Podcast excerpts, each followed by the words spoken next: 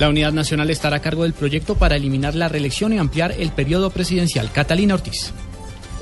Juan Camilo, sí, esta fue una reunión con la bancada de representantes a la Cámara por el partido de la U. Su director, Sergio Díaz Granados, dijo que uno de los proyectos que serán prioridad será la eliminación de la reelección y la ampliación del periodo presidencial, posiblemente a seis todos los partidos a redactar esa, esa reforma, una reforma que verdaderamente genere equilibrio eh, de poderes, que organice nuevamente institucionalmente el país. También hay que llamar a los sectores de oposición, eh, llamarlos a construir esa iniciativa de manera que ojalá de aquí al 20 de julio se establezca ya los criterios generales de lo que debe ser esa reforma y la posibilidad de que el periodo sea un poco más extenso que los cuatro años, un periodo más grande como lo vemos en México y en otros países.